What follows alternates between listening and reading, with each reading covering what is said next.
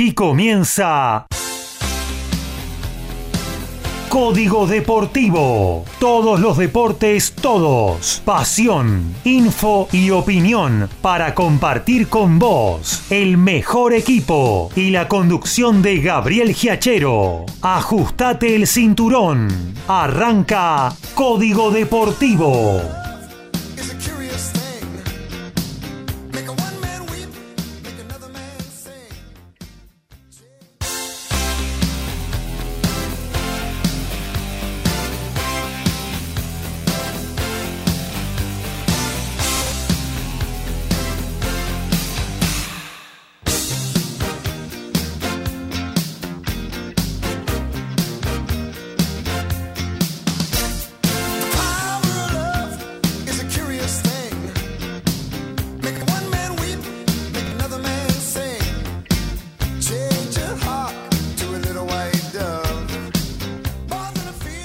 ¿Qué tal? ¿Cómo les va? Muy pero muy buenas noches. Aquí estamos arrancando nuestra edición de miércoles, la número 241 de Código Deportivo en nuestra tercera temporada en el aire, siempre aquí en MG Radio, desde el corazón de Villa Pueyrredón a cada rincón del mundo, a cada rincón del planeta, a través de www mgradio.com.ar.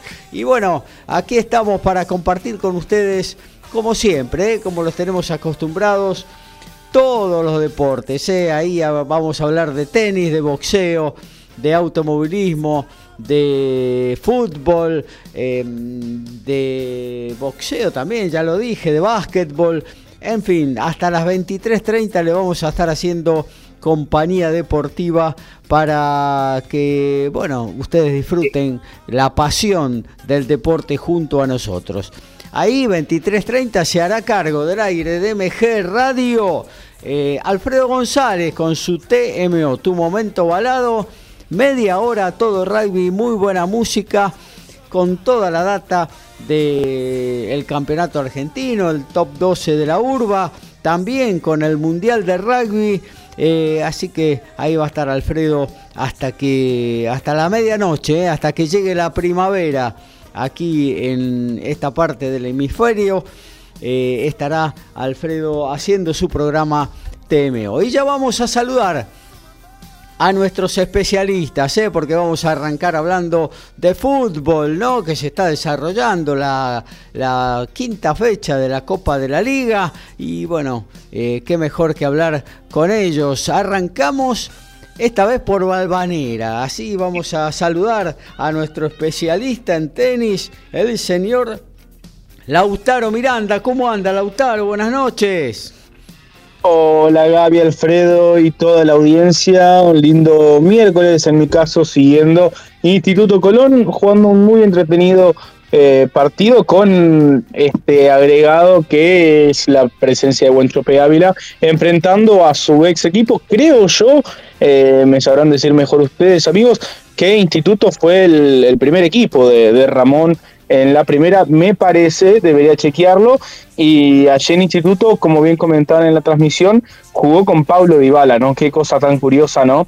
Eh, Ramón Ávila jugando con, con Pablo Dybala, eh, quizás uno lo piensa hoy y, no, no se lo imagina, eh, pero también con lo que dejó la Copa Davis, ah, por ahí pasará principalmente eh, la, columna del día de hoy. Confirmo ¿no? que Guanchope debutó en Instituto de Córdoba, este, así que, así que un dato de color para esta presentación en lo que tiene que ver con el tenis, principalmente la Copa Davis. Argentina venció a, Lituania por 4-0 y jugará el repechaje en, en el mes de, de enero luego del Abierto de Australia el año próximo, buscando jugar el Grupo Mundial. También, eh, en cuanto a lo que tiene que ver con las finales de la Copa Davis, quedan ocho equipos nada más, eh, que se disputarán en Málaga del 21 al 26 de noviembre.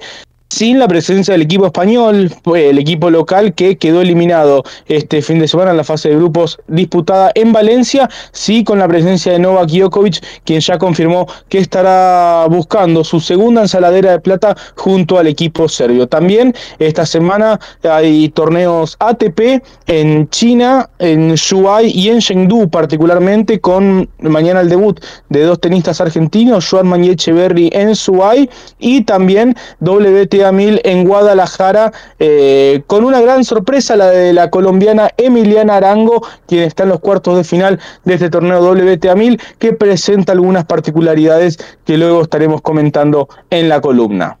Muy bien, ahí estaremos hablando entonces de tenis y todo lo que dejó eh, esta, esta fase de la Copa Davis que superó eh, tal cual se preveía con comodidad la Argentina y lo que se podría venir, si bien estamos hablando de un sorteo que se va a realizar hacia fines de noviembre, eh, pero bueno, un poco palpitar lo que se puede venir para la... Eh, la reanudación de la Copa Davis que va a ser allá por principios de febrero. ¿no? Eh, bueno, saludamos también, eh, ahora nos vamos de Valvanera a la provincia de Buenos Aires, ahí cerquita de Liniers, Ciudadela, es donde vive y de donde sale para hacer su tema hoy también para participar de este segmento de Código Deportivo, nuestro compañero Alfredo González, al cual saludamos. ¿Cómo andás, Alfredo? Buenas noches, muchachos y audiencia, acá en esta noche bastante fea, donde parece que el invierno no le quiere dar lugar a la primavera ver, así que el piberío se va a perder el picnic y disfrutando de un rato de compartir con ustedes este momento de radio y lo que tiene que ver más precisamente con el fútbol. Claro que sí. Eh, y bueno, ¿qué tal si comenzamos a hablar un poquito de esta quinta fecha de la liga, no? Eh, en estos momentos ahí eh, está el eh, se están jugando ya los eh, segundos 45 minutos, tanto de Instituto eh, Central Córdoba, de, de Córdoba, Colón. claro, versus Colón, con un gol de Guanchope Ávila. y el empate de Martínez, bueno, están igualando uno a uno. Justo Gaby, curiosamente, son eh, los dos, eh, los dos futbolistas que hablaron en la previa. Ah, Vos viste que eh, habitualmente hacen entrevistas con un jugador y bueno, hablaron con los dos centrodelanteros y fueron justo los que han anotado el gol. En 11 minutos de, partido estaba igualado uno a uno. la cosa parecía que veríamos muchos goles, pero ya 45 minutos después apenas nos hemos quedado ahí. Claro que sí. Em, y bueno, en, el otro partido que se está disputando en este momento, eh, Racing Club está enfrentando a Newells en el cilindro de Avellaneda, están 0 a 0, me imagino que ese lo está siguiendo eh, el segundo a segundo el amigo Alfredo González. ¿Qué tal fue el primer tiempo, Alfredo? Mirá, arrancó mejor Racing, pero a los pocos minutos el partido se emparejó. En Newells me gustó Velázquez, me gustó Aguirre, por el lado de Racing estuvieron bien Sigali y Martínez, pero bueno, las oportunidades llegaron por las imprecisiones de la defensa y un terreno muy mojado con la lluvia, eh, a, través de esa manera pudieron este, de alguna manera inquietar a los arqueros eh, rivales pero la verdad que no pasó mucho más de un partido parejo en el cual arriesgaron poco los dos. Y bueno, y ayer comenzó esta, mejor dicho, eh, comenzó eh, el lunes, ¿no? La, esta fecha quinta de la Copa de la Liga con el partido eh, entre Lanús y Sarmiento, 0 a 0. un buen Volvimos a esa etapa en la cual hay fútbol todos los días y uno no sabe ni qué fechas son, ni qué torneo es. Eh, jugaron el domingo, el domingo fue el cierre de la fecha, eh, jugó River entre ellos, y ya el lunes otra fecha diferente. Eh, es un caos todo esto. Terrible, terrible. Y después al toque va a comenzar otra fecha el próximo sábado, ¿no? Así que realmente estamos con fútbol prácticamente todos los días. Bueno, decía, Lanús Sarmiento 0 a 0, buen punto se llevó para Junín Sarmiento, que buena parte del cotejo lo disputó con un hombre menos. Eh, y después, eh, bueno, el martes, ayer un lindo partido me tocó ver eh, entre Rosario Central. No creo que sea el de Boca. No, no, Rosario el lindo partido. ya, está difícil. Ya, ya cuando dijiste, me tocó ver un lindo partido y el de, de Boca no habla. Rosario Central Independiente, la verdad que eh, estuvo bueno. Muy lindo partido, yo lo vi también. Sobre todo el primer tiempo de Independiente me sorprendió muchísimo el progreso que ha tenido el equipo de Avellaneda eh, desde la asunción de de, Carlos Tevez la conducción técnica, parece otro equipo, pero bueno, cometió el pecado de no de no liquidarlo en ese primer de liquidarlo. Claro, lo tuvo lo tuvo para hacerle dos goles fácilmente y poder manejar con más comodidad el segundo tiempo. Eh, no lo pudo hacer, después ya no fue lo mismo el segundo, Central creo que le ganó el medio campo y bueno, finalmente llegó al empate a través de, del colombiano Campas. Eh, Baez había... Fanático de Cristiano Ronaldo, el colombiano. Sí, ¿no? Sí, sí. Sí. E incluso ha dicho que según él Cristiano está por encima de Messi. Eh, eh, lo cual eh, hay algunos canallas que aprueban, ¿no? Porque Messi está identificado con Newells, entonces no está tan mal visto que el ídolo del colombiano sea el portugués. a pesar de que juegue en la otra vereda, ¿no? Eh, ahí entonces. Y un independiente queda. Sí. Perdón, no, decía que un independiente que de a poco, eh, desde el comienzo de esta Copa de la Liga, eh, empieza a ver, a estar un poco más aliviado con respecto al a ver la, zona baja de, la tabla, la verdad que, de, como bien vos decías, eh, gracias a Tevez ha, recuperado un poco ese fútbol que había perdido y no solamente eso, sino como te decía, está un poco más aliviado, con, sí, no, sin dejar de, seguir viendo la, posibilidad de, porque perdés dos partidos y estás de vuelta adentro, está mucho más aliviado con respecto a, al descenso. ¿no? Están todos juntos, están todos muy juntitos, pero Independiente ya cuando eh, comenzás a jugar bien y ves que em, por rendimiento eh, podés ganar más partidos y todo, medio que ya te vas olvidando de la zona baja y empezás a fijarte otros objetivos. Creo que este es el momento que está transitando hoy Independiente. Eh, obviamente que los resultados son los que cuentan en el fútbol y a partir de ello se verá si está para el despegue o para seguir sufriendo hasta fin de año, pero creo que, por ejemplo, la incorporación de Santiago Tolosa fue fundamental para que Independiente levante también el, rendimiento, eh, em, también eh, la, bueno... El regreso de Mancuello. De Mancuello, claro, sí. La verdad que dando un aporte importante también al equipo. Está bien, eh, Canelo, eh, Canelo aporta mucho también en ofensiva, Mauricio Isla es un jugador de experiencia, así que bueno, Independiente está, bien paradito y bueno, va a dar, va a dar pelea eh, primero en la zona baja y luego se va a acercar y a pelear, de hecho ya hoy en estos momentos es el puntero de la zona, así que se va a acercar a pelear la parte alta de la tabla. Eh, bueno, lo hemos dicho acá, ¿no? Que si bien eh, este torneo era una buena posibilidad para muchos equipos, porque eh, arrancás de cero de alguna manera, o no, no de alguna manera, o sea, todos arrancaban desde cero. En el caso Independiente, que, que coqueteaba ahí con el descenso, tenía la posibilidad de ganar, si ganaba muchos partidos, no solo de salvarse, sino de pelear un título y hoy por hoy es el puntero de la primera zona. Sí, sí.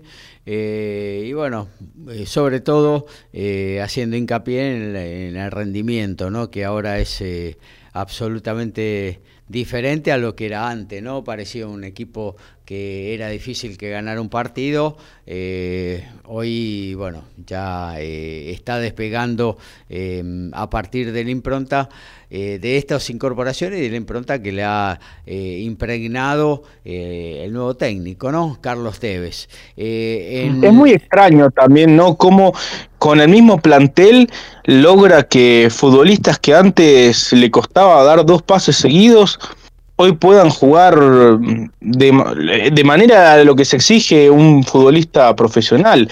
Eh, e, e, evidentemente la mente del deportista es, es para analizar, porque en algunos casos eh, arrancan con un nuevo entrenador y, y, es otro equipo, eh, increíblemente. Sí, sí, el fútbol es es muy mental también, muy emocional y tiene que ver mucho la confianza, ¿no? Cuando un equipo toma confianza, eh, hay jugadores que eh, elevan el rendimiento, jugadores que por ahí no son lo que parecen a partir de esa confianza, pero que eh, en ese momento te aportan un montón, quizás más de lo que pudieran, pero bueno, creo que es el momento de Independiente. Y también, eh, como decía Alfredo, Federico Mancuello, eh, este chico Santiago Tolosa, eh, que ya venía bien en Arsenal, pero bueno, claro, ¿quién lo veía en Arsenal? no em, Ahora este, lo estamos viendo que con una camiseta mucho más pesada y en una situación incómoda, arrancando el torneo en una situación incómoda,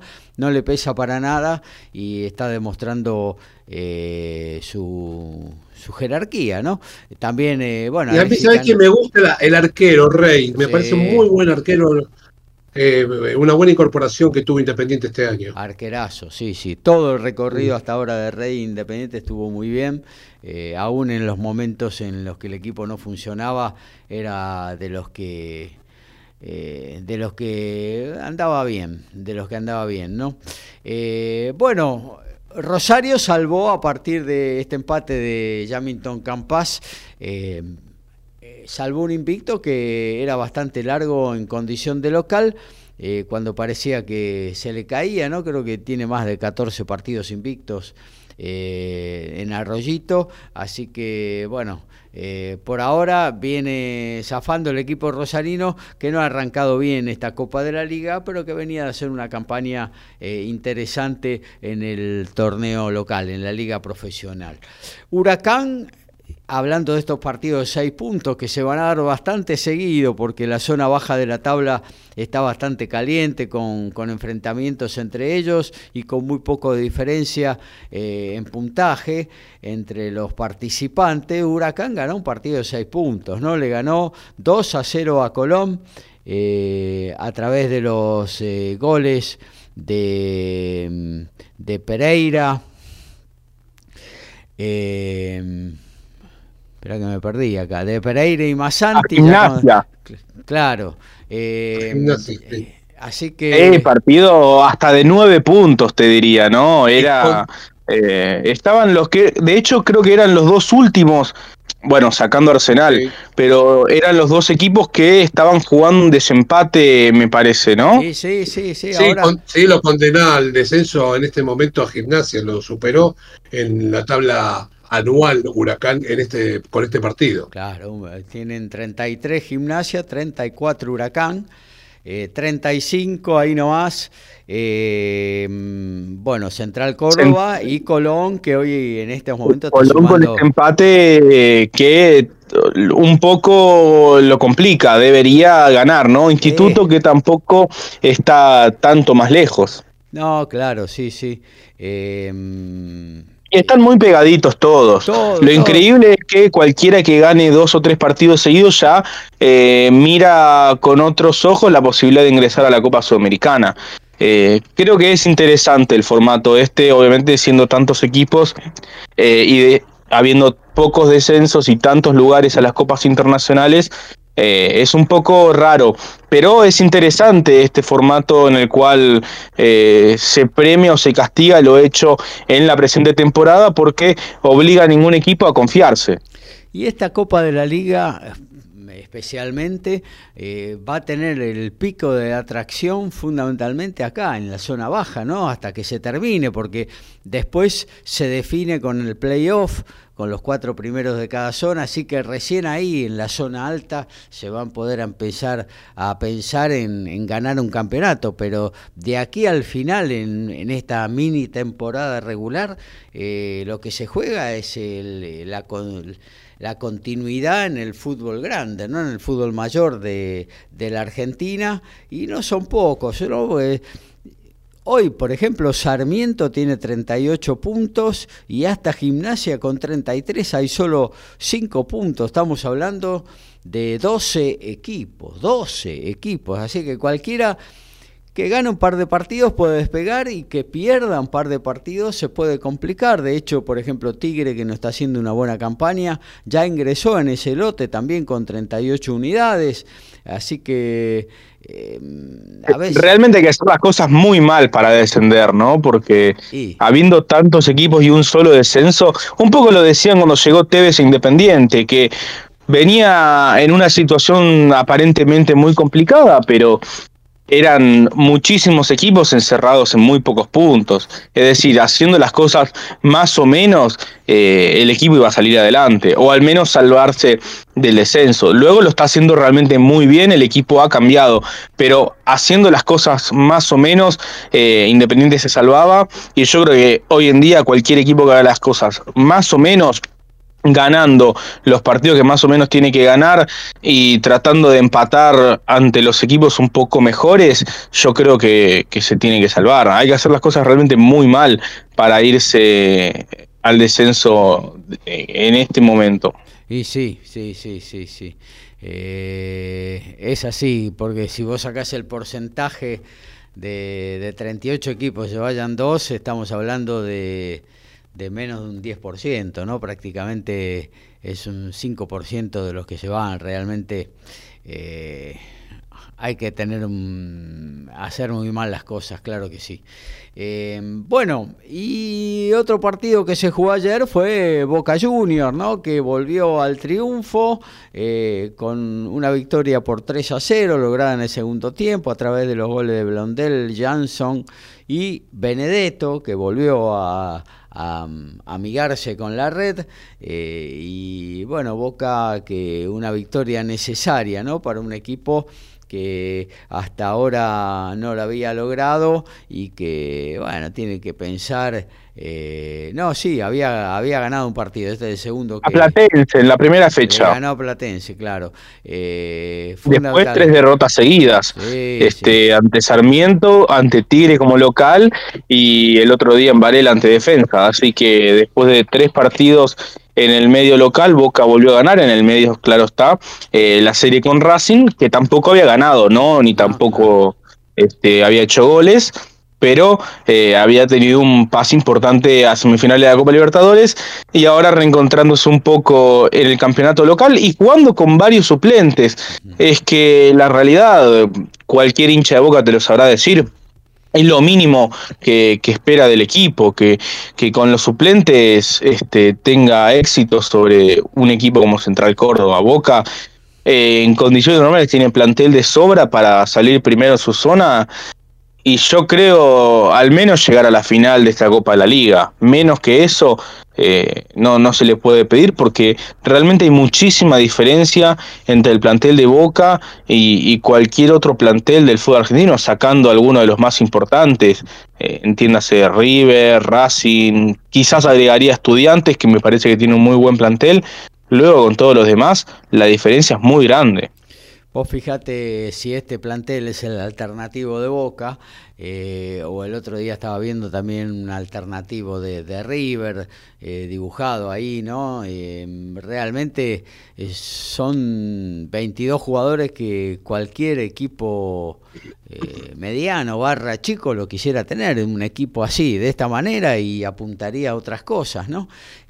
así que yo creo que mm, los dos tienen plantel para para, para poder rotar y, no llorar tanto, ¿no? Cuando hay ese, ese, no sé, se suman algunas lesiones, suspensiones, bueno, dale, labura un poquito, tenés un plantel de, treinta y pico jugadores de primer nivel, ¿no? Treinta y pico de jugadores que vos, no sé, tenés once, tres o cuatro suplentes como la gente y después lo demás ya empezás a, a teclear en cuanto a capacidad, en cuanto a jerarquía y demás. Acá tenés un plantel con, con todos los jugadores de mucha jerarquía, ¿viste? Cualquier suplente de estos equipos es titular en cualquiera de los otros 28 de primera división. Ni hablar, ni hablar. Eh, bueno, y en el día de la fecha arrancó Barraca Central ganándole 1 a 0 en cancha de Huracán a, Banfield, complicándolo ahora en la zona baja al equipo del Taladro, eh, con gol de Alexis Domínguez. Eh, el guapo entonces va despegando también un poquito, sin descuidarse todavía, pero va despegando un poquito de la zona baja.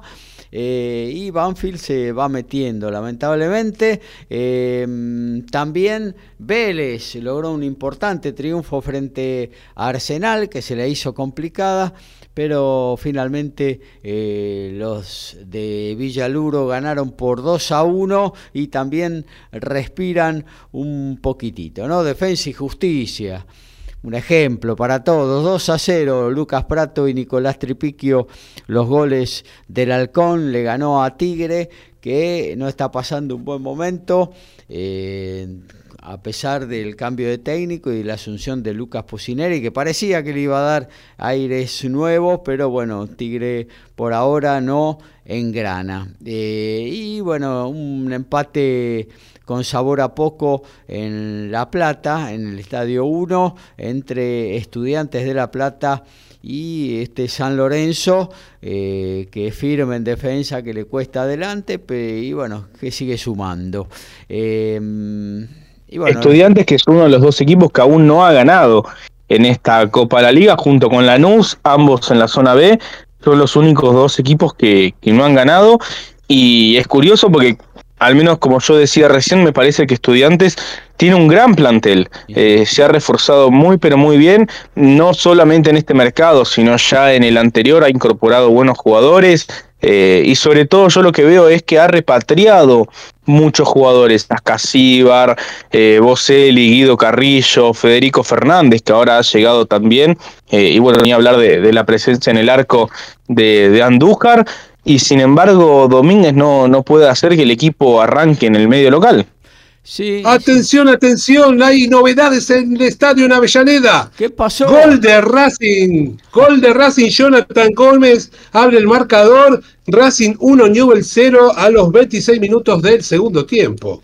Bien, bien. y hay gol en Córdoba también, ¿eh? Adrián Martínez, el 9 de instituto, eh, mete su segundo gol en la noche y la gloria pasa al frente ante Colón, que deja a Colón a un punto del descenso directo.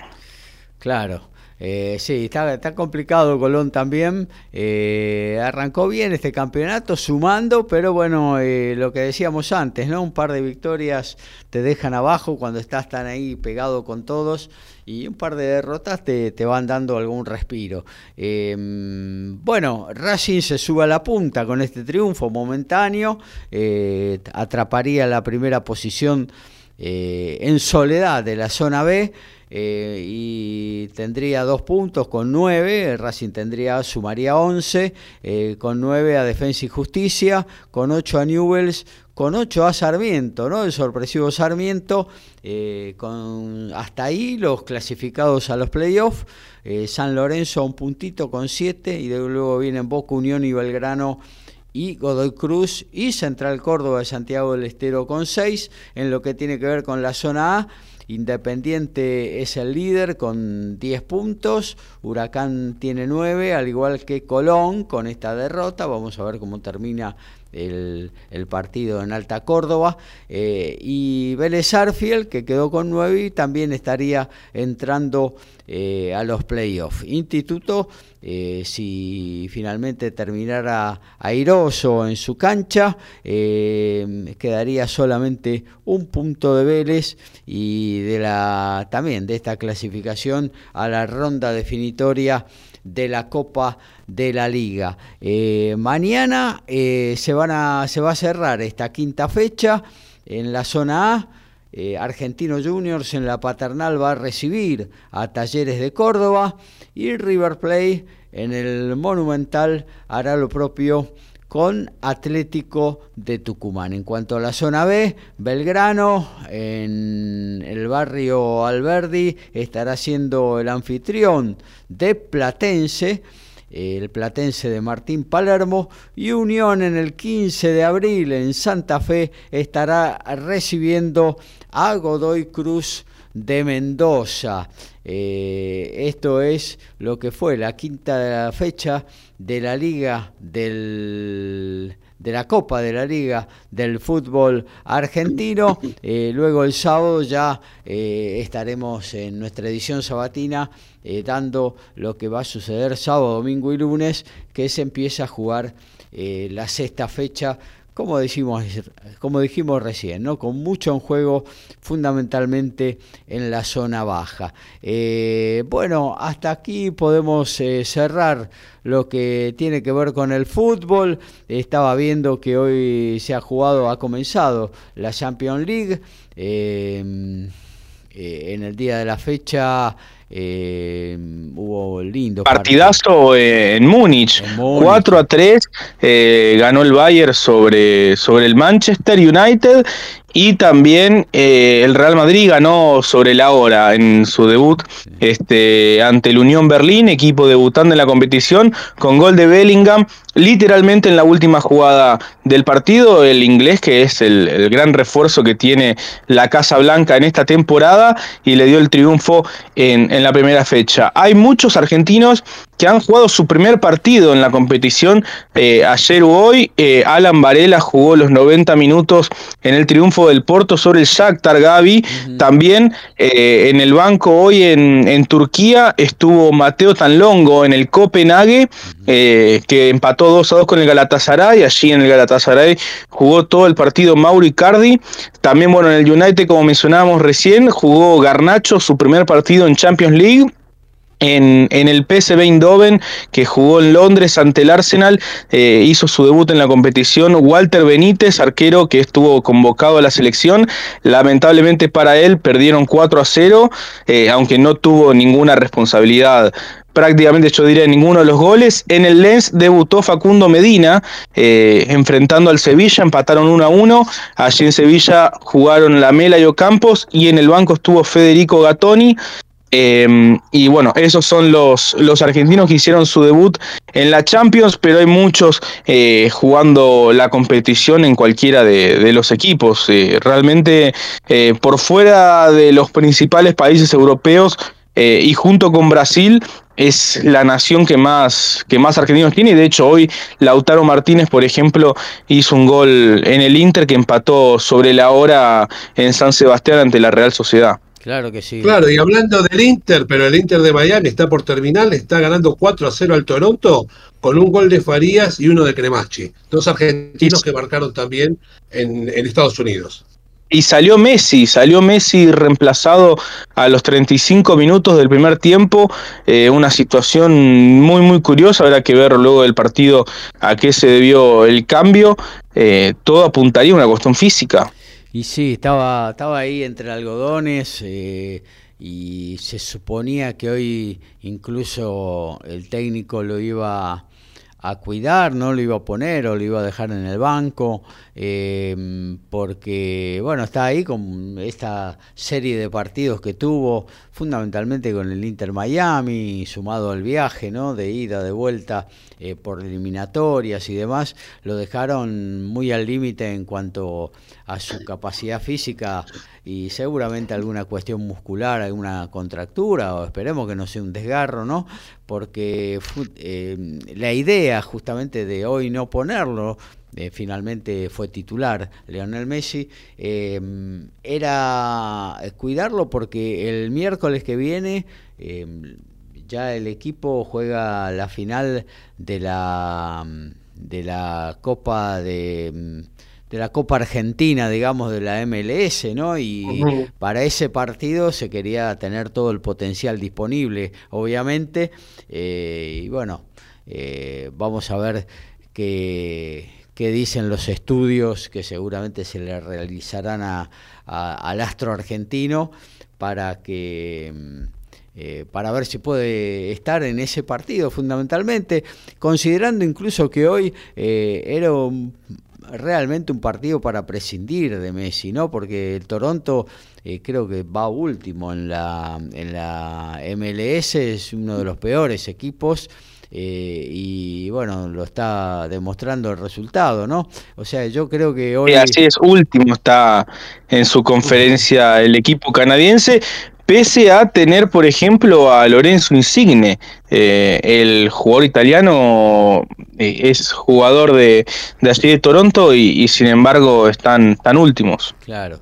Eh, o sea que era, era para cuidarlo y a Messi realmente no sé, obviamente que Leo quiere jugar siempre, pero bueno, yo creo que lo más importante era que jugara el miércoles que viene, ojalá que que tenga la posibilidad de hacerlo. Incluso el fin de semana eh, tiene otro partido, el, Inter Miami, así que eh, sí va a ver qué se hacía. Bueno, veremos ahora cómo, eh, cómo resultan los, los estudios que se le van a hacer a fin de, de ver si qué, qué, lo aqueja ¿no? y qué lo aquejó para, para salir tan temprano. Bueno, hasta aquí hacemos lo de fútbol. Lo despido al amigo Alfredo González. De paso nos va a decir que, de qué va a hablar hoy, ¿no? Pero supongo que eh, fundamentalmente eh, lo que tiene que ver con el Mundial de Rugby. Ya sabemos la formación de los Pumas, Alfredo.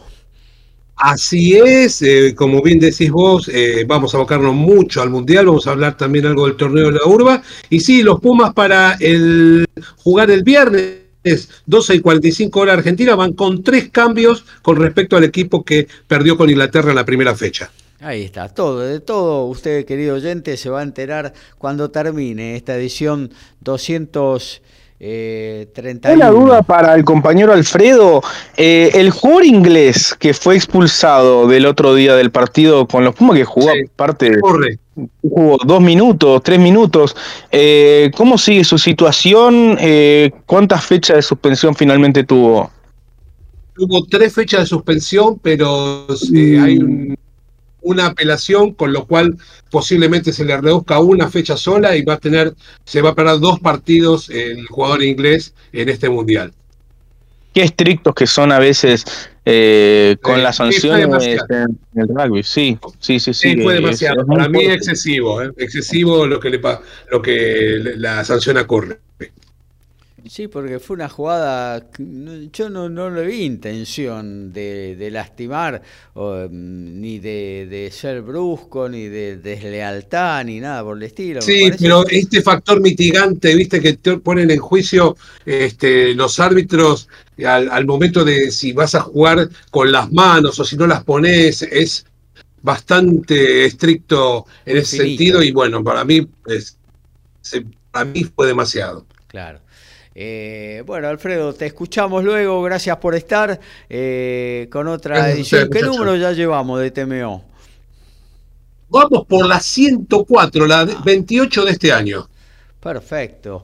Eh, ahí estaremos entonces, Alfredo. No sé, te escuchamos luego. Hasta luego. Eh, bueno, y antes de irnos al corte y algún noti que vamos a preparar, eh, te decimos que en este momento Instituto le va ganando a Colón de Santa Fe 2 a 1 y Racing en Avellaneda derrota parcialmente a Newells por 1 a 0. A todo ritmo, info y opinión. Código Deportivo. Código Deportivo.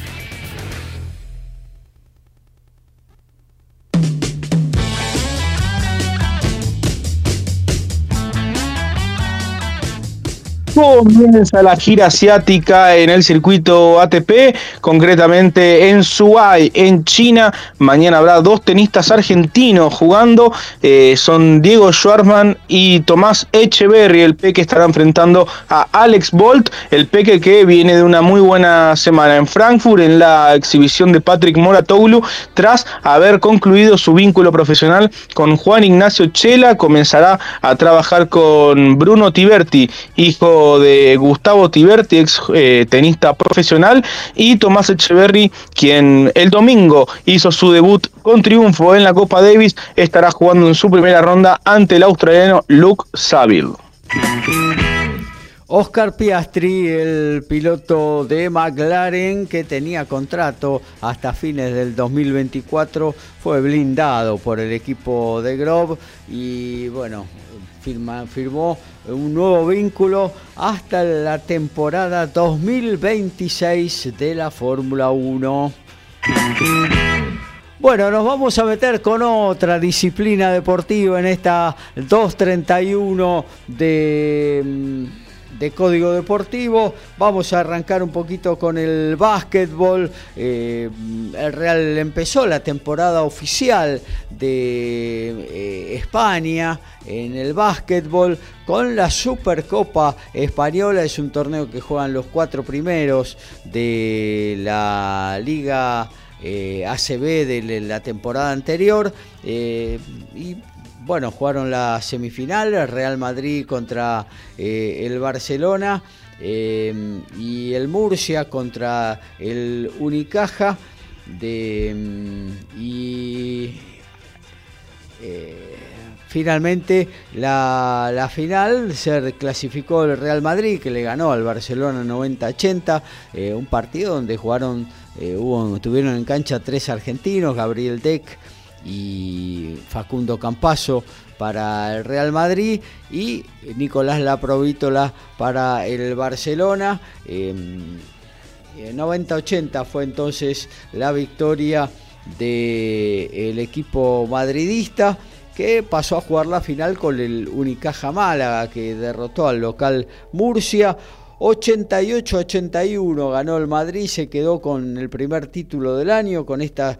Supercopa eh, Española, es la décima que cosecha eh, la Casa Blanca y la sexta en forma consecutiva. Facundo Campaso, que finalmente fue eh, nominado como el MVP de la, del fin de semana de la competencia, marcó 19 puntos en esa final, dio cuatro asistencias y tomó tres rebotes y se convirtió en uno de los eh, jugadores argentinos con más títulos en su historia. Alcanzó las 29 consagraciones, 11 de ellas en la Liga Nacional Argentina, en la Liga Nacional de Básquetbol con Peñarol de Mar del Plata, 5 con la selección argentina, eh, fue su decimosegunda consagración con el Real Madrid y una tiene con el Estrella Roja donde militó el año pasado eh, ganando la Copa eh, Serbia. el único que lo supera en títulos entre los jugadores argentinos es Leo Gutiérrez, actual entrenador de Olímpico de la banda y bueno, obviamente ya retirado, con lo cual eh, creemos que Campaso, que aún tiene tres años más de contrato con el Real Madrid, una verdadera potencia con la Copa del Rey por delante, la, Liga CB, la Copa de Europa, eh, creemos que Campaso tiene posibilidades de, quedar como en breve, en un par de años, como el jugador argentino más ganador de la historia. Me sorprendió el tercero, Martín Leiva, un jugador ya veterano que anda por más de 40 años, que ha conseguido 26 coronas, eh, todas aquí en la Liga Nacional y Liga Sudamericana, militó en muchos equipos siempre protagonistas, un base, un perdón, un interno muy, pero muy duro. Bueno, en esa semifinal contra el Barça eh, tuvo un problema en el femoral de la pierna derecha eh, Gabriel Deck y finalmente los estudios arrojaron que es algo, es un desgarro, con lo cual va a quedar tres semanas afuera eh, y bueno, se va a perder los próximos, los primeros tres partidos de la Liga CB que comienza esta, este fin de semana y donde el Real Madrid va a jugar contra el Casa de Hermón Zaragoza. Eh, esperemos, todos esperan que llegue a la tercera, donde ahí sí se va a reeditar eh, por la Liga ACB el duelo entre las dos máximas potencias de la liga, que son el Real Madrid y el Barcelona.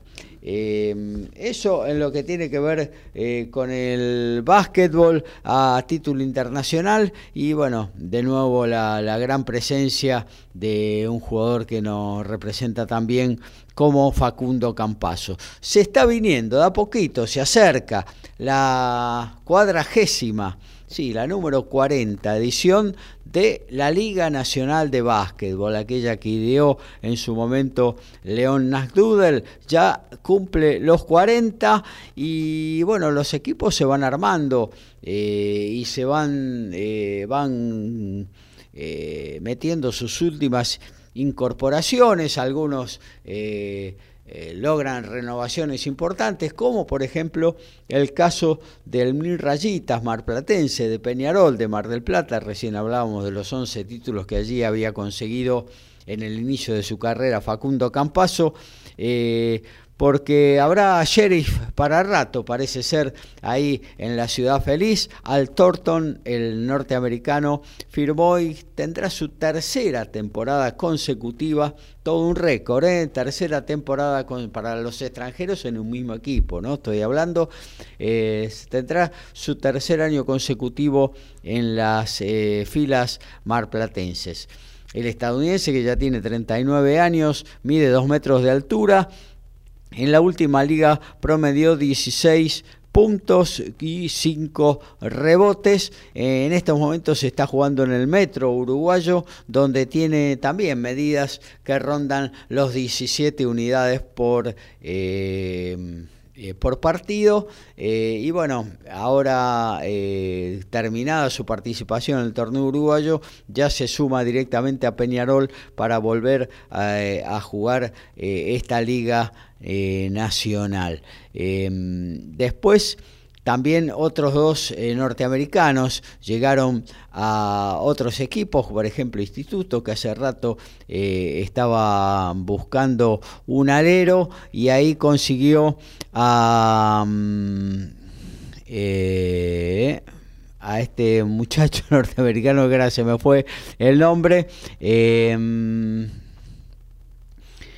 Mm, lo tenía por acá anotado. Bueno, ya lo, ya lo voy a conseguir mide eh, un metro noventa viene de jugar en la LEV Oro con 16 puntos de promedio y 2,3 rebotes, tiene nada más que 26 años, así que realmente eh, eh, un valor eh, importante eh, ha incorporado eh, el equipo de instituto que con el head coach Lucas Vitoriano quiere volver a ser protagonista de la Liga Nacional de Básquetbol, donde el gran candidato este año, aparte de Boca, puede ser Olímpico de Santiago del Estero, de la banda que se ha reforzado realmente con todo. Eh, otro que incorporó un norteamericano es Unión de Santa Fe, anunció la contratación de Trevor Moore, eh, que es un alero de 24 años y que es su debut en, en, las ligas profesionales, ya que viene de jugar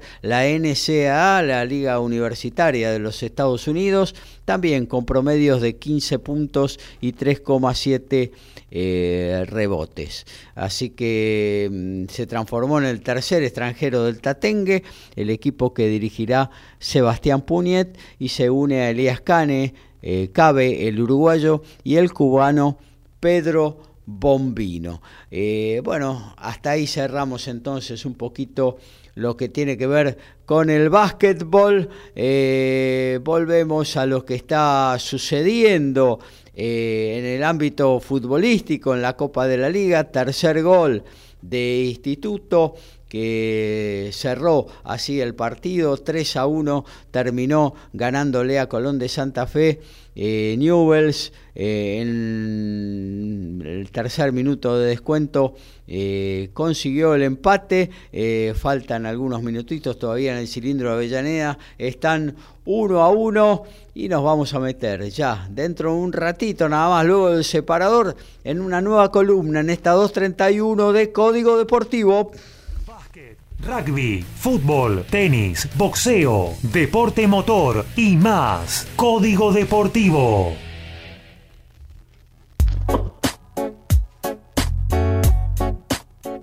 Salió la lista del Challenger de Buenos Aires que se disputará en el Racket Club de Palermo a partir del 8 de octubre. Muchísimos tenistas argentinos, entre ellos Federico Coria, Juan Manuel Cerúndolo y Facundo Díaz Acosta liderando la lista. También grandes presencias como la de Francisco Comesaña, Genaro Olivieri, Facundo Bagnis, Mariano Nabone, Camilo Hugo Carabelli y los ítalo argentinos Luciano Darderi y Franco Agamenone. En tanto, eh, Federico Del Bonis quedó a 17 bajas. Habrá que ver si la organización le extiende una invitación y también la presencia inesperada de Marco Trungeliti, tenista santiagueño que eh, después de cuatro años y medio volverá a jugar en el país. Recordar que él fue quien destapó una, un grupo de, apuestas en el cual estaban involucrados Federico Coria y Nicolás Kicker. Kicker no jugará este torneo, pero Coria será el primer cabeza de serie. Necesita ocho bajas Trungeliti para compartir el cuadro principal con Federico Coria y por supuesto muchos se frotan las manos con un posible enfrentamiento. En lo que tiene que ver con la primera B nacional, se pusieron al día Almagro y San Martín de San Juan en José Ingenieros. El equipo sanjuanino logró una gran victoria, 3 a 0, dos goles de Sebastián González y uno de José Villegas, que lo mete de lleno ya eh, dentro del reducido de la zona A de la Primera Nacional. Bueno, nos vamos al tenis, nos vamos al encuentro de Lautaro Miranda, porque se disputó eh, la Copa Davis este fin de semana en el Buenos Aires Long Tennis con amplia victoria argentina, cosa que no causó ninguna sorpresa, era gran favorito el equipo nacional, pero que bueno, amerita el comentario de Lautaro que estuvo ahí presente eh, en el templo del tenis y bueno, nos trae el comentario de lo sucedido en esos en este fin de semana pasado. Sí, así es Gaby, un saludo nuevamente para toda la audiencia, un fin de semana que como vos bien decís, el resultado no llama la atención, era una serie que eh, uno esperaba que Argentina la gane con comodidad, pero bueno, eh, tuvo dos partidos, principalmente el de Sebastián Báez el, el, día sábado, que en la previa era el partido más parejo de todos, también cabe aclarar. Que, bueno, se le complicó, Sebastián sacó para partido en el segundo set, Berankis, eh, número 231 del mundo, pero que ha sido 50 eh, en su momento, eh, tiene 33 años, tiene muchísimos triunfos en, en, la competición, disputó 27 eliminatorias y esta con Baez fue recién su novena derrota en casi 40 partidos que jugó en esta competición eh, lo cual te da la pauta que es un jugador que entiende cómo jugar la Copa Davis. Y bueno, finalmente fue triunfo para Sebastián Báez, 6-3 en el tercero, aquel fue el segundo triunfo de Argentina en el fin de semana porque anteriormente Francisco ganó también en un partido que se le complicó por momentos ante Vilius Gaubas, un tenista de 18 años, ya luego el día domingo fue un poco más relajado con triunfo de Machi González y Andrés Molteni sobre Tadas Babelis y Edas Butvilas eh, en dos parciales, 6-4 y 6-3. Y bueno, finalmente justo ahí apenas terminó el partido del doble, se largó la lluvia, eh, hubo que esperar tres horas para que finalmente él pudiera hacer su debut Tomás Echeverry enfrentando a Edas Butvilas. Eh, y bueno, fue triunfo finalmente del tenista platense, así que todos los convocados ganaron un partido y Argentina se llevó la serie por 4 a cero. Eh, ¿Qué sigue para la Argentina? Bueno, en el mes de noviembre conocerá su rival para la eliminatoria que tendrá lugar a finales de enero, principios de febrero de 2024, luego del Abierto de Australia, que será el repechaje al Grupo Mundial. Si Argentina eh, gana en esa instancia, logrará, el, logrará acceder a, la fase final de la Copa Davis, en la cual estuvo el año pasado, eh, que, con aquella fatídica semana en Bolonia y que bueno buscará acceder nuevamente el año próximo. Eh, todavía no sabemos quiénes son ni siquiera los posibles rivales porque todavía resta jugarse la fase final de la Copa Davis que tendrá lugar en Málaga del 21 al 26 de noviembre. Son ocho equipos de los cuales solamente dos, campeón y finalista, lograrán asegurar su su participación en la edición próxima, por lo cual eh, todavía hay seis equipos que se pueden sumar a ese lote, resta todavía saber quiénes serán los cabezas de serie y los que no, así que falta muchísimo, eh, pero bueno, lo concreto es que Argentina jugará eh, luego de haber Australia la fase clasificatoria a las finales de la Copa Davis del año 2024. Resta también saber si el capitán Guillermo Coria continuará al mando del equipo. Consultado sobre este aspecto, él dijo que, bueno, que todavía no, lo había pensado, que, que bueno, está enfocado en esta eliminatoria que se venía que, que, bueno, deberá hablarlo con los dirigentes, con los jugadores y también evaluar él mismo si, si considera que sigue estando en una posición para seguir aportando o no al equipo. En tanto, lo que tiene que ver con las finales de la Copa Davis, esa instancia que va a tener lugar en Málaga. Eh, concretamente no estará jugando el equipo español. Eh, es eh, un, palo muy duro para la Federación Española que se puso al hombro esta, esta organización. Recordar que, bueno, el grupo Cosmos esto, estuvo liderado por, por Gerard Piqué. al menos eh, era la cara visible ¿no? de este formato de Copa Davis que bueno Cosmos rompió con la ITF este año este es la última edición con este formato o, al menos eso es lo que se sabe resta eh, ver qué determinación toma la ITF con respecto al año próximo, que la ITF tiene elecciones esta semana entre David Haggerty, el actual presidente, eh, que, bueno, eh, busca la reelección y eh, el presidente de la Federación Alemana que, bueno, busca o pone en, en, la discusión el formato de Copa Davis y, cómo la gestión de David Haggerty le entregó prácticamente al grupo Cosmos eh, la competencia más importante, según él, en, en el mundo del tenis. entonces, eh, la Copa Davis es importante a tal punto de que eh, en las elecciones a presidente de la ITF es uno de los puntos más importantes de debate. Concretamente, esta fase final tendrá ocho equipos. Canadá estará enfrentando a Finlandia, el equipo que le ganó a Argentina en el mes de enero, eh, y que es la gran revelación de esta Copa Davis.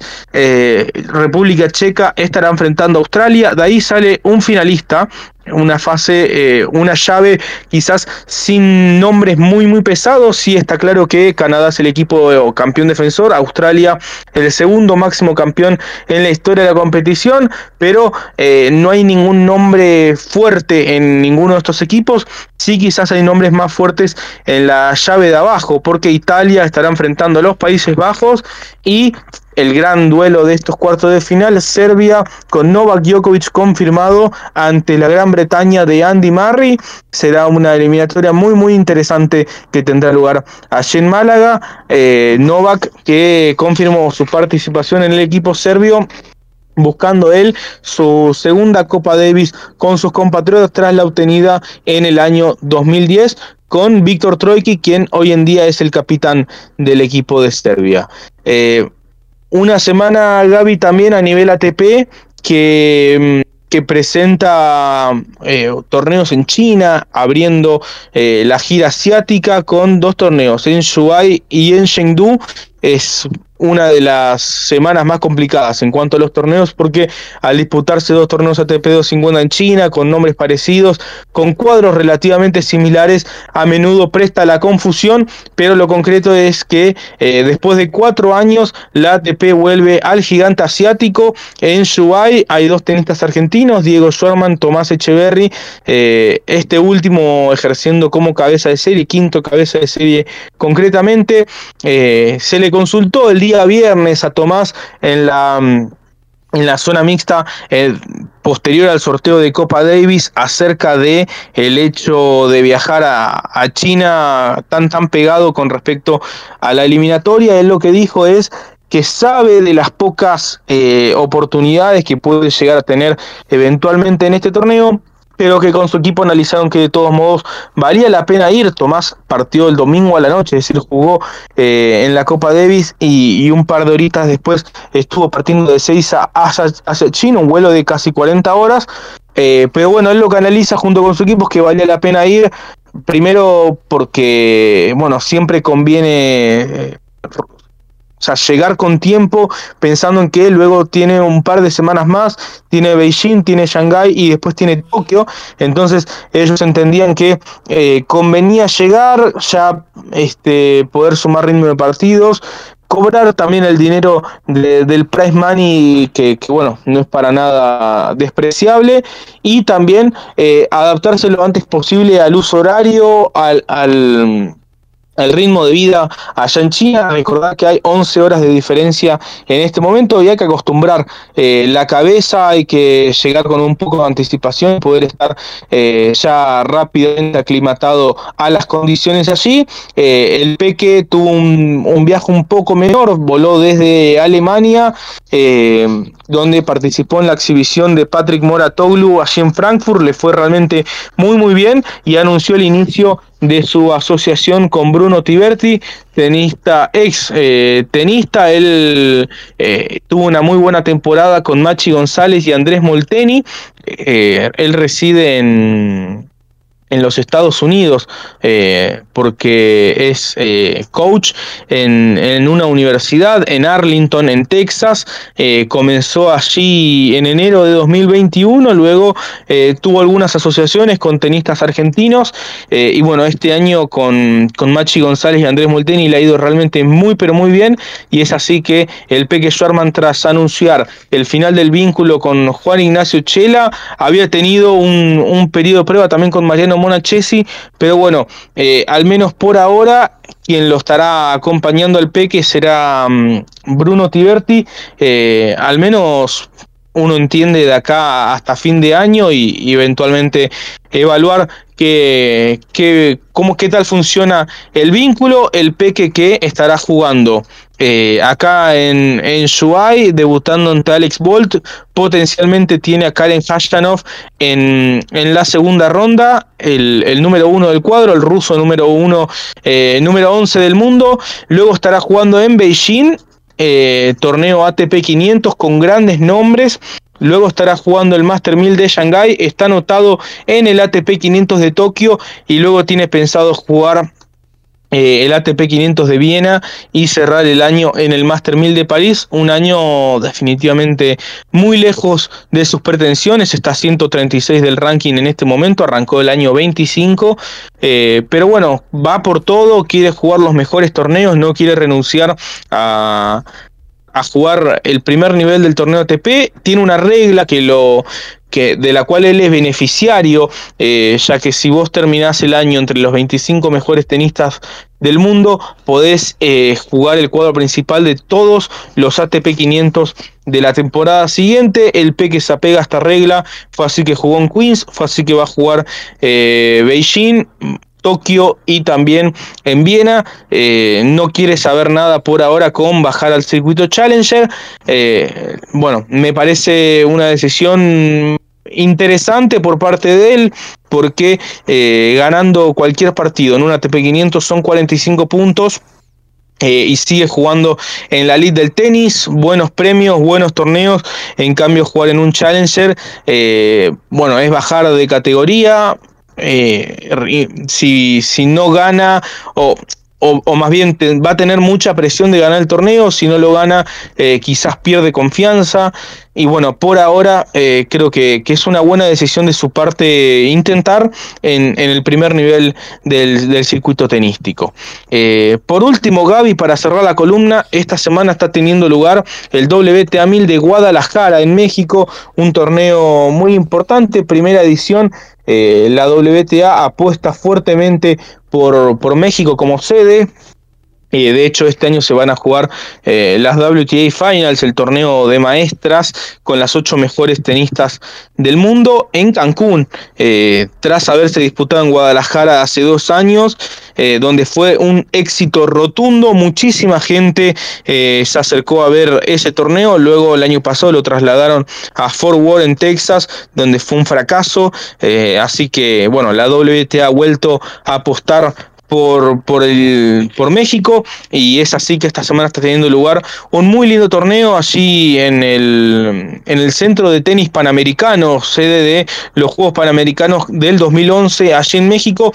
Y bueno, no, no hubo muchas top 20, la realidad es que eh, después del US Open eh, y con la gira asiática a la vuelta de la esquina, son pocas las, las tenistas top 20 que han ido a jugar el torneo. Además, Guadalajara tiene 1500 metros sobre el nivel del mar por lo cual muchas jugadoras evitan o pretenden evitar eh, el hecho de estar adaptándose a las condiciones. Allí eh, la gran revelación de este certamen es Emiliana Arango, tenista colombiana, 166 del ranking. Claro, ella es de Bogotá, 3.000 eh, metros sobre el nivel del mar. Jugar a 1.500 para ella es eh, pan comido y le está juntando la cabeza a más de una. Venció a Anastasia Potapova en la primera ronda. Ayer le ganó a Sloane Stephens, campeona del US Open 2017, y hoy le ganó a Taylor Townsend. Es así que la colombiana está en cuartos de final del WTA 1000 de Guadalajara. Mañana estará enfrentando a María Zachary, la griega número 8 del mundo.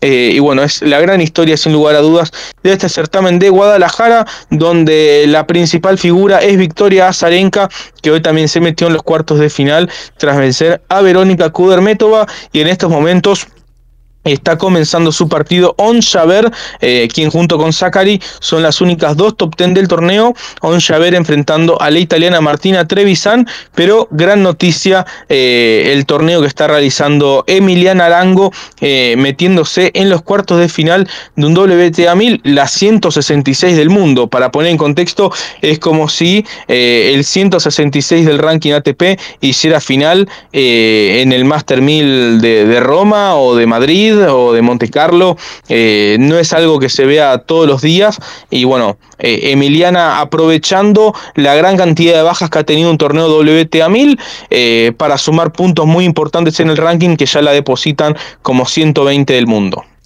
Muy bien, entonces ahí completito el informe de tenis como siempre.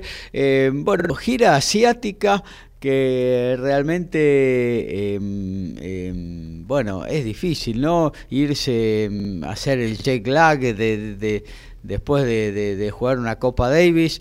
Eh, es muy incómoda realmente. Claro. es una gira muy, muy incómoda. Muchos tenistas eh, lo han manifestado. Bueno, Djokovic ya de hecho se bajó. Este, y eso que a él le ha ido muy bien. Es el máximo campeón tanto en Beijing como en Shanghái pero no es lo mismo eh, viajar a Australia en enero que viajar a China en, en octubre. En enero todavía tenés o sea, no es que todavía, sino que eh, venís de la pretemporada, tenés pilas, el primer viaje del año, si bien es un viaje largo, recién inicia la temporada, acá ya llegando octubre los ánimos eh, no son los, los mejores y, y, bueno, para muchos tenistas es realmente una molestia jugar así eh, y además, bueno, después de cuatro años, ¿no? Este, muchos jugadores jugando por primera vez esta gira. Claro, claro, claro, tal cual. Así que, bueno, estaremos viendo, ojalá eh, el Peque Schwarman eh, pueda. yo un poco apoyo, apoyo lo que decís vos. eh, tu pensamiento ¿no? con respecto al Peque, creo que se la tiene que jugar en lo que resta del año, eh, le fue muy mal eh, en esta temporada y bueno, perdido por perdido, te la jugás por ahí, embocás un par de resultados interesantes y te metes de nuevo entre los 100, ¿no? yo creo que... Totalmente, sí, sí.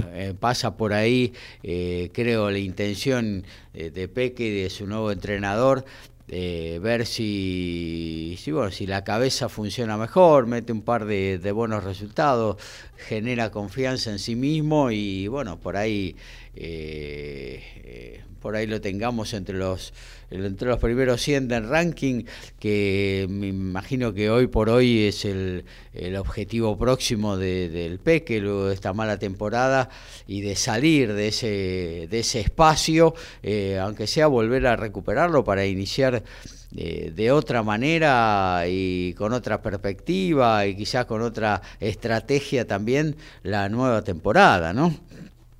Sí, sí, sí, seguramente eh, coincido con vos, Gaby, seguramente ese sea eh, el objetivo de Diego. Eh, y bueno, habrá que ver qué, qué depara el futuro, ¿no? Pero bueno, si pone toda la carne al asador, quiere jugar los mejores torneos.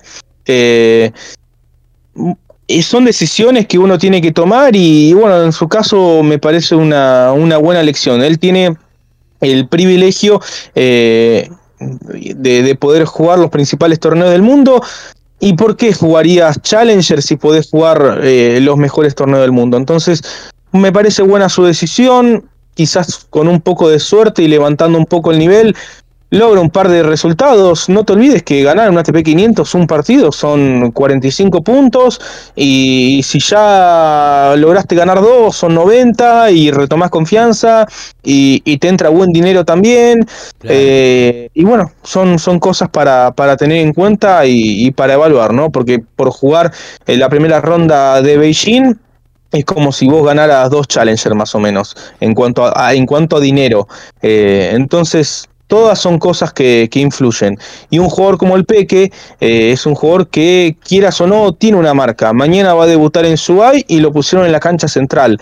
Eh, entonces, no es lo mismo para él y para sus sponsors estar jugando un Master 1000 que, estar jugando un Challenger, con todo el respeto que merece la categoría Challenger. Una cosita rápida, Gaby, que, bueno, se me pasó un poco por alto, es que Francisco Cerúndolo ya está en Canadá, en Vancouver, para jugar la sexta edición de la Labor Cup, este torneo de Roger Federer que enfrenta a tenistas europeos contra tenistas lo que bueno se llama resto del mundo, eh, que bueno, en ese equipo está Francisco Cerúndolo, eh, y que bueno, es para mí, en mi opinión, la edición más pobre ¿no? del torneo, ningún top 5, apenas dos top 10, eh, tres top 10, perdón, eh, Rublev y Rud en el equipo azul, el equipo europeo capitaneado por Bjorn Borg, y en el equipo rojo, el equipo del resto del mundo, está Taylor Fritz, equipo en el cual el capitán es John McEnroe y Francisco Cerúndolo es el eh, es integrante de este equipo también. Esto será en Vancouver, en Canadá,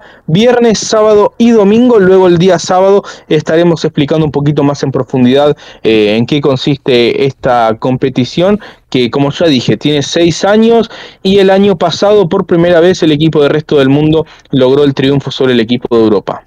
Claro que sí, y aparte una, bueno, eh, eh, vos decís no hay casi hay tres top ten nada más y si a eso sumale bueno el retiro de Federer eh, que Nadal no juega porque mm, está lesionado eh, Djokovic tampoco va no eh, así que no no le bueno participó el año pasado de manera excepcional por por bueno por el retiro de Roger pero no no, no, no juega y tampoco juega Alcaraz. ¿eh? Que, que, bueno, igual está un poco lesionado, pero eh, tampoco, tampoco tenía mucha intención Carlos de jugar este torneo. Un torneo que habrá que ver eh, qué futuro tiene, ¿no? Porque, bueno, repaso rápidamente los tenistas que juegan. En esta edición está Francisco Cerúndolo en el equipo del resto del mundo, junto a Taylor Fritz, Frances Tiafo, Tommy Paul, Félix Roger, Aliasim y Ben Shelton. Fíjate vos, eh, sacando Cerúndolo y Aliasim, cuatro de Estados Unidos, eh, que bueno, está bien, son los mejores de lo que sería el resto del mundo, pero que podría tener, tener un poco más de representación, quizás algún sudafricano, otro sudamericano, algún eh, japonés o algún chino eh, podría haber, sin embargo hay cuatro tenistas de los Estados Unidos y en el equipo europeo está Andrei Rublev, eh, ruso, Casper Ruud, noruego, Huber Hurkacz, polaco, Davidovich, español y los franceses Gael Monfils y Arthur Fils. Claro que sí. Bueno, Perfecto, bueno, hasta ahí entonces lo de tenis, eh, nos metemos en un eh, nuevo espacio en esta 231 de Código Deportivo. Antes le decimos que así como había empatado el uruguayo Guillermo May para eh, el Newell's y parecía que así se terminaba el partido, Gastón Martinena a los 7 minutos de descuento puso el 2 a 1 final, Racing le ganó por ese score al, al leproso y bueno, se sube a la primera eh, posición de, de su zona en la Copa de la Liga. Somos pasionales, tenemos buena onda y también nos calentamos. Sumate a Código Deportivo. Somos como vos.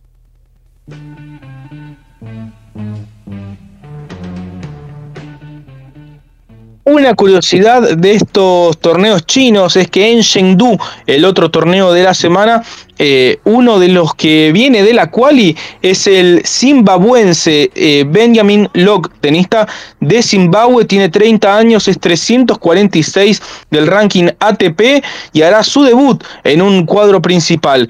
Eh, hacía cinco años que un tenista de Zimbabue no jugaba un Mendró de, de cuadro principal de, ATP. Y una curiosidad con respecto a Locke es que él está comprometido con la tenista brasilera Laura Pigosi. No es algo eh, habitual que un tenista de Zimbabue juegue un cuadro principal. Hacía cinco años que no pasaba. Y, bueno, es una de las cosas que tiene eh, esta gira asiática que, bueno, al no tener tantos jugadores de primer nivel, permite que otros jugadores de segunda línea puedan hacer eh, su debut en torneos ATP. Y finalmente fue triunfo del Inter Miami en la MLS, le ganó 4 a 0 al Toronto Football Club, Facundo Farías, Benjamín Cremachi eh, marcaron dos de los goles, completó eh, el cuarteto con dos goles Robert Taylor, así que mm, buen triunfo de Miami, esperemos ver lo que pasa con Leo Messi que salió de titular eh, y luego fue reemplazado a los 35 minutos del primer tiempo. Rápidamente nos vamos a, meter eh, con lo que tiene que ver con el automovilismo, porque hubo una nueva fecha de la Fórmula 1 y por fin no ganó Red Bull ni Verstappen, ¿no? Eh, le quitaron el invicto a la escudería de la mm, eh, bebida energética eh, y Nicolás Sainz, perdón, Carlos Sainz,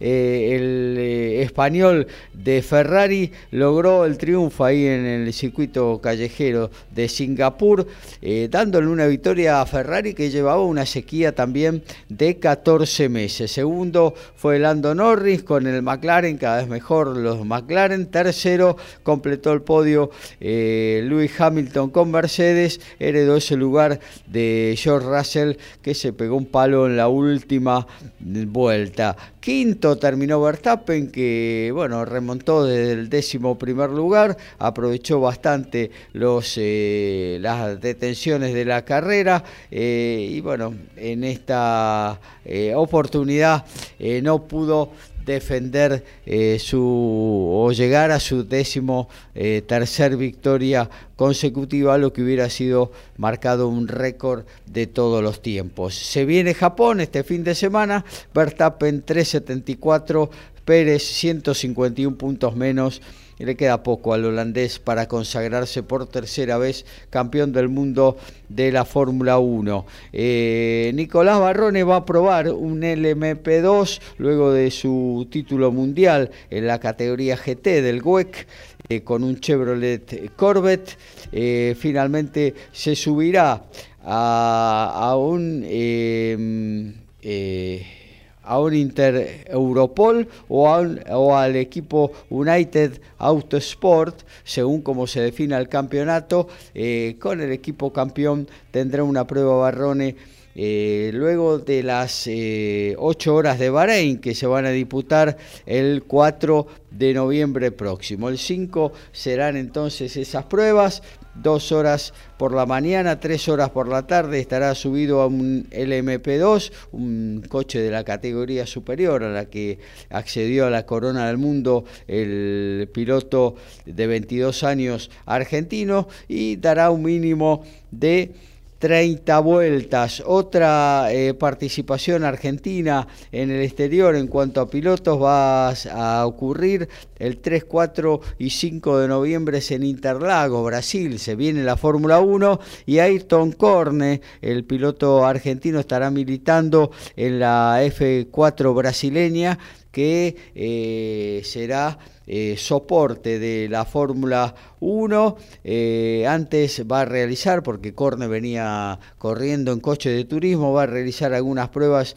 con un Fórmula Nacional y quizás también participa de alguna eh, competencia. Recordemos que la Fórmula 4 brasileña está transitando su segunda temporada, fue fundada con las normas de la FIA en 2022, donde Pedro Clerot, el brasileño, eh, accedió a la corona.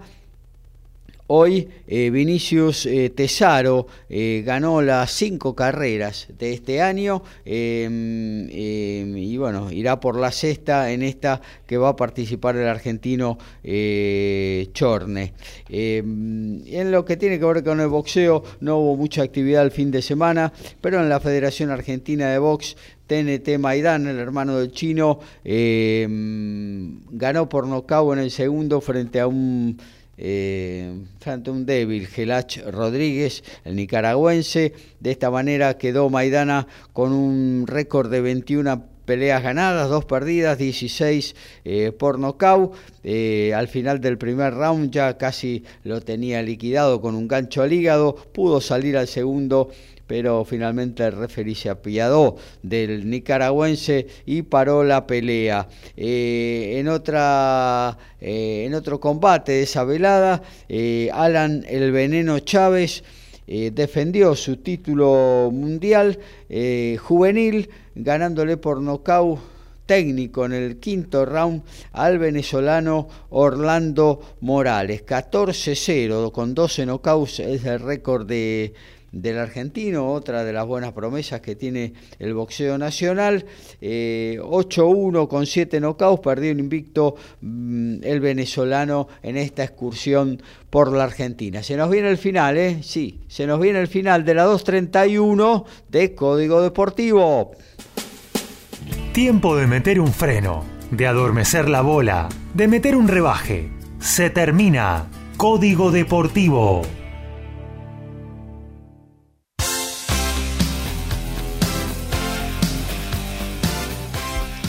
Y nos vamos yendo, ¿eh? nos despedimos hasta el sábado 11 de la mañana, dos horas a todo deporte como los tenemos acostumbrados.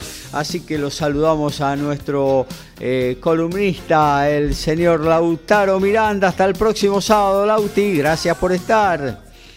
Abrazo grande Gaby, muchos éxitos al compañero Alfredo en su envío. Esperemos, bueno, que eh, le envíe buenas vibras a los Pumas y bueno, nos encontramos el próximo sábado. Un abrazo grande para toda la audiencia. Gracias por acompañarnos. Claro que sí, y por si acaso, mañana a 19 horas, luego se viene abrazándote, abrazando tango. Eh, termina el programa en programas en vivo Good Times a partir de las 21 todo lo que le ofrece MG Radio en la noche del jueves. Por nuestra parte eh, el sábado nos reencontramos 11 de la mañana que termine muy bien la semana y después de la pequeña tanda eh, se viene TMO con Alfredo González y todo el rugby del mundo y también el top 12 de la urba. Chau, chau, hasta el sábado.